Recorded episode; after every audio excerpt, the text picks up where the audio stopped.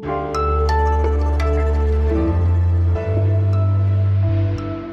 Wir sind nicht mehr in einer Welt, wo wir Rosinen picken können, sondern wo wir die Techniken nutzen können, die verfügbar sind. Das hat Bundeswirtschaftsminister Robert Habeck heute früh auf einer Pressekonferenz gesagt. Und im gleichen Atemzug hat er angekündigt, dass die deutschen Klimaschutzbemühungen um eine weitere Technologie ergänzt werden sollen.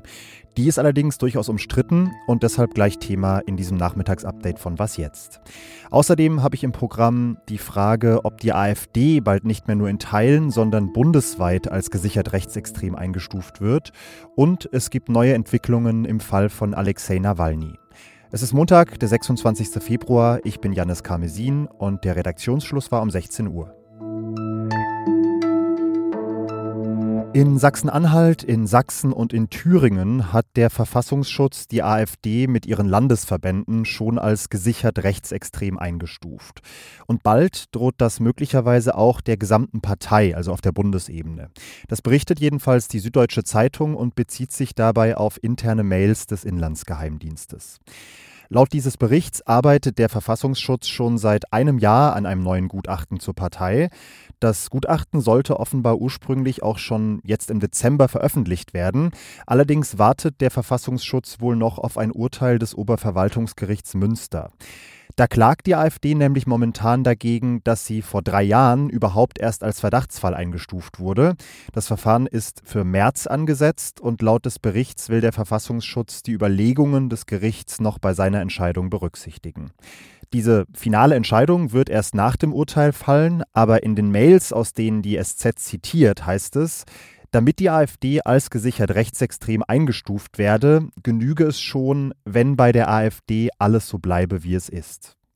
Sollte das tatsächlich passieren, also sollte die AfD als gesichert rechtsextrem eingestuft werden, ermöglicht das dem Verfassungsschutz zwar keine zusätzlichen Überwachungsmöglichkeiten, die gelten auch schon für die Verdachtsfälle, allerdings sinken die Hürden dafür, welche Formen der Überwachung als verhältnismäßig gelten.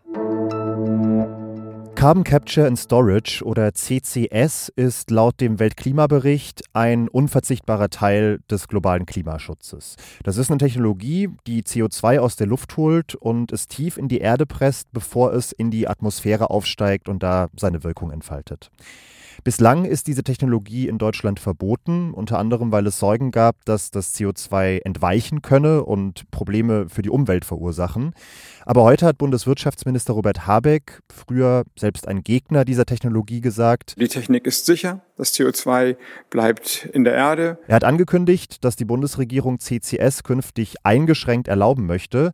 Und dafür wird er jetzt nicht nur von Umweltschützern kritisiert, sondern auch aus seiner eigenen Partei. Und Claudia Valentin aus dem Wissensressort weiß auch wieso. Hallo Claudia. Hallo Janis. Fass doch erstmal zusammen, was sehen Habecks Pläne oder die Pläne der Bundesregierung jetzt genau vor? Genau, also Robert Habeck äh, möchte, dass CCS in Deutschland grundsätzlich möglich ist unter Einschränkungen. Und damit ist gemeint, dass man CO2 eben abscheiden kann und das CO2 speichern kann in der Nordsee, in den tiefen Gesteinsschichten. Und an Land soll das aber nicht möglich sein. Und diese CO2-Abscheidung soll auch nur relevant sein oder erlaubt sein für ähm, Emissionen, die man anders nicht verhindern kann. Also zum Beispiel in der Zementindustrie, da fallen ja prozessbedingt schon CO2-Emissionen an. Die kann man auch, selbst wenn man dort nur grünen Strom verwendet beispielsweise oder Wasserstoff äh, einsetzen würde, die kann man gar nicht vermeiden. Und zusätzlich soll eben noch ein Gesetz äh, geändert werden, damit eben auch äh, so ein Pipeline-System für das CO2 aufgebaut werden kann. Mhm. Jetzt hört man schon Stimmen aus der grünen Bundestagsfraktion, die sagen, naja, schwer oder unvermeidbar, was bedeutet das eigentlich? Zum Beispiel lässt dieses Papier offen, dass auch an Gaskraftwerken, die in Deutschland in Zukunft ja als Backup für die Erneuerbaren in Betrieb bleiben sollen, dass auch da CCS erlaubt werden soll. Warum ist das denn so umstritten? Naja, dass man jetzt Emissionen abscheidet, die gar nicht zu ersetzen werden, ist ja irgendwie eine Sache. Nur das Problem bei CCS ist einfach, das ist ja wahnsinnig energieintensiv. Du brauchst sehr viel Strom, um diesen Prozess ähm, dann auch durchzuführen. Und dann ist ja die Frage, woher kommt dann dieser Strom? Und wenn CCS macht ja nur am Ende Sinn, wenn er aus 100 Prozent erneuerbaren Energie äh, kommt. Wenn du aber dann das CO2 aus einem Gaskraftwerk äh, abscheidest, äh, mit einem Energiemix, wie er vielleicht dann äh, 2030 sein wird, der ist ja immer noch nicht 100 Prozent grün, dann ist das natürlich gar nicht effizient. Mhm. Aber wenn es doch sowieso beschlossene Sache ist, dass eben auch in Zukunft Gaskraftwerke in Betrieb sind, wäre es doch trotzdem besser oder sinnvoll, deren Emissionen abzufangen, statt sie einfach entweichen zu lassen, oder? Ich sehe halt oft die Gefahr, dass natürlich, wenn du diese ganzen Ausnahmeregelungen drin hast, so wie, ähm, so wie eben die Gaskraftwerke oder diese schwer vermeidbaren ähm, Emissionen, für die es ja keine Definition gibt oder auch die Ausnahmeregelung, dass du CCS zum Beispiel für Industrien benutzen kannst, solange die Elektrifizierung oder der Einsatz von Wasserstoff noch nicht kostengünstig genug ist, machst du natürlich die Tür auf für ganz viel Verzögerungen in dieser Transformation. Und das darf natürlich nicht passieren. Also CCS, ähm, um wirklich Emissionen zu vermeiden, die man sonst nicht wegkriegt, macht natürlich super viel Sinn ähm, weil es offensichtlich nicht anderes geht. Aber äh, man sollte nicht quasi, man sollte quasi nicht die grüne Transformation damit irgendwie nach hinten aufschieben. Vielen Dank, Claudia. Sehr gerne. Es ist weiter unklar, unter welchen Umständen der russische Oppositionelle Alexei Nawalny in einem russischen Straflager ums Leben gekommen ist. Aber selbst Bundeskanzler Olaf Scholz, der ja wahrlich nicht dafür bekannt ist, sich weit aus dem Fenster zu lehnen, hat heute Folgendes gesagt. Auch ich gehe wie alle anderen davon aus, dass es das Regime war, das ihn getötet hat. Heute haben Vertraute Nawalnys einen Erklärungsansatz für dessen Tod präsentiert. Sie berichten in einer Videobotschaft, dass es kurz vor Nawalnys Tod konkrete Gespräche gegeben habe, Nawalny im Rahmen eines Gefangenenaustausches freizulassen. Im Gegenzug sollte ein russischer Agent freigelassen werden. Um diesen Agenten freizubekommen, sei es aber unabdingbar gewesen, Nawalny freizulassen. Weil das für die russische Seite wiederum nicht in Frage gekommen sei, habe sie ihn getötet, um den Agenten mittelfristig anderweitig freizubekommen.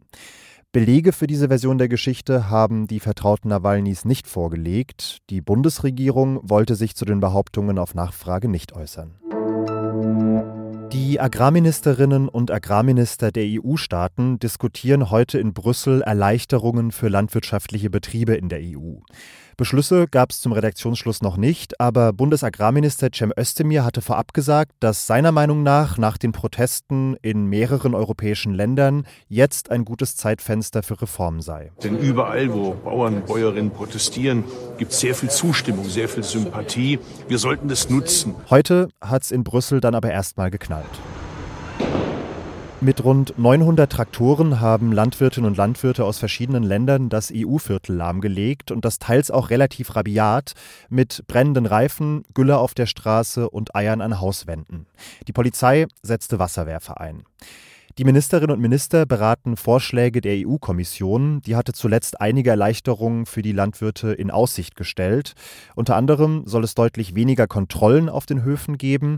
Die Regel, dass die Betriebe vier Prozent ihrer Ackerflächen der Natur überlassen müssen, soll gelockert werden und eine neue Pestizidverordnung zurückgenommen. Was noch? 2500 for the rent. I don't feel that is like, you know, viable. Tim Chen studiert Kunst in Vancouver in Kanada. Das sind die Mieten so hoch wie nirgendwo sonst in Kanada. Man zahlt für ein Einzimmer-Apartment schon mal über 2000 Dollar und mehr. Und Tim hat deshalb entschieden, da spielt er nicht mehr mit. I thought, um, why don't we just why don't I just stay at Calgary and then just fly here? Like, you know, one hour flight. That's like same shit taking a bus. Er dachte sich, warum ziehe ich nicht einfach wieder zurück zu meinen Eltern nach Calgary, das liegt 900 Kilometer entfernt von Vancouver, und dann nehme ich das Flugzeug zur Uni, um Geld zu sparen. Eine Stunde Flug, das sei ja im Grunde nichts anderes als eine Busfahrt. Ja, und genau das macht er jetzt zweimal die Woche hin und zurück. Laut eigener Aussage spart er damit verglichen mit der Miete in Vancouver immerhin um die 1000 Dollar pro Monat. Und ich würde mal sagen, an zwei Dingen fehlt es dem guten Tim auf jeden Fall nicht. Erstens Pragmatismus und zweitens einem richtig fetten ökologischen Fußabdruck. Ich mache jetzt Feierabend, fahre dann ganz vorbildlich mit dem Rad nach Hause, freue mich über Post an wasjetzt.zeit.de und verweise auf die Frühfolge mit Roland Jodin. Alles Gute, ciao und bis bald.